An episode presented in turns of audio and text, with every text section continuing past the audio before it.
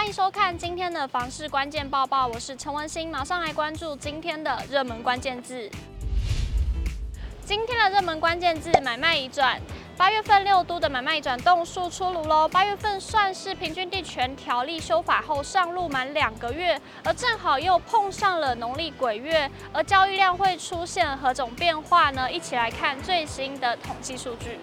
六都交易量为两万两百零二栋，虽然八月交易量年月双增，但六都一到八月交易量年减百分之十三，仍创下了五年新低。八月各都会区增减互见，台北市月减百分之五点九，新北市月减百分之二点四，桃园市月减百分之五点八，台中市月增百分之五点五，台南市月增了百分之三六点九，高雄市则减少了百分之二点九。永庆房屋延展中心副理陈金平提到，过去缺工缺料的状况，在今年逐渐的缓解，各都会区陆续出现了交屋潮，推升建物买卖转栋数的表现。若是没有新屋交屋挹注的都会区，则交易量会呈现小幅震荡的格局。其中，台南市交易量较七月大增了百分之三六点九，主要受惠于北区、安南区以及新化区都有超过了百栋以上的成长，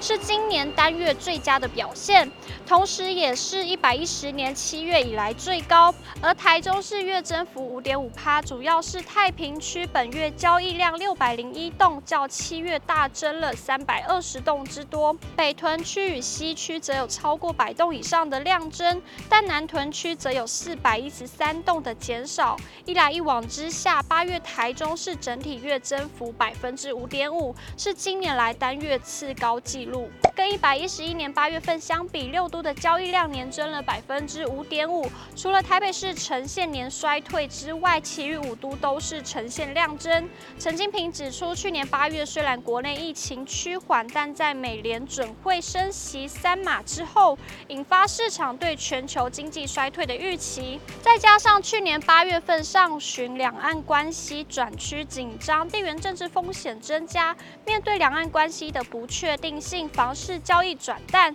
从去年七月后，下半年六都交易量都不到两万栋，房市交易降温，及其较低，也让今年八月份六都的交易量年增了百分之五点五，实属合理。接着，我们也来进一步观察一到八月份六都建物买卖转栋数的变化。六都整体交易量与去年同期年减了百分之十三，仍是自二零一九年来最低的交易记录，创五年新低。其中台北市年减百分之十七点一最多，桃园市年减百分之十三点九，台中市年减百分之十一点四，台南市与高雄市年减幅度缩至一成左右，台南市年减百分之十点二，高雄市年减百分之十点八，表现相对稳定。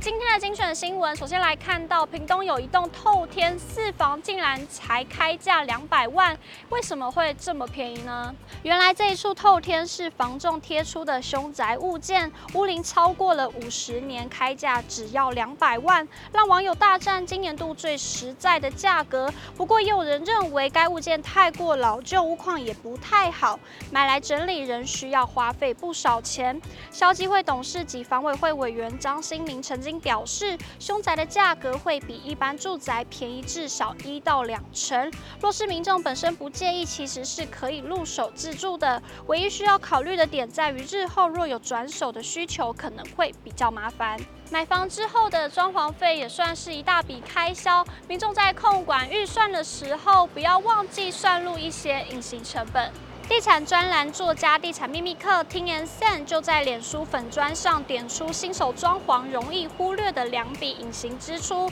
提醒小白们莫忘这些可观的费用。第一笔要注意的是装潢保证金，实际上是要给社区的押金。万一施工过程中不慎造成公共空间的损坏，就会从这笔金额当中扣除维修费。若装潢过程没问题，完工后就会将押金退回。另一笔则是。清洁费，这笔钱不会退还，分成月份或天数来算，收费标准一样依社区规定，按月份收费的，即使施工日期不足一个月，也可能要付满一个月的费用。以天数计算的，则从一天一百到一天一千元都有。而且虽然缴了清洁费，实际上多数社区会要求自行清运工程中产生的废弃物，不能直接丢到社区的垃圾储藏室。另外也要特别留意的是，有的社区管委会为了要求装潢设计公司如期完工，超过一定日期，费用有可能会倍率的调整。有案例是施工超过了六个月，接下来每天清洁费要乘以一点三倍，逾八个月则乘以一点五倍。因此建议民众在装潢之前要先看清楚社区规约中的装潢管理办法，或向管委会洽询。以上就是今天的报报内容。如果你喜欢今天的影片，请不要忘记按赞，还有分享，并且按下订阅支持我们。我们下次见。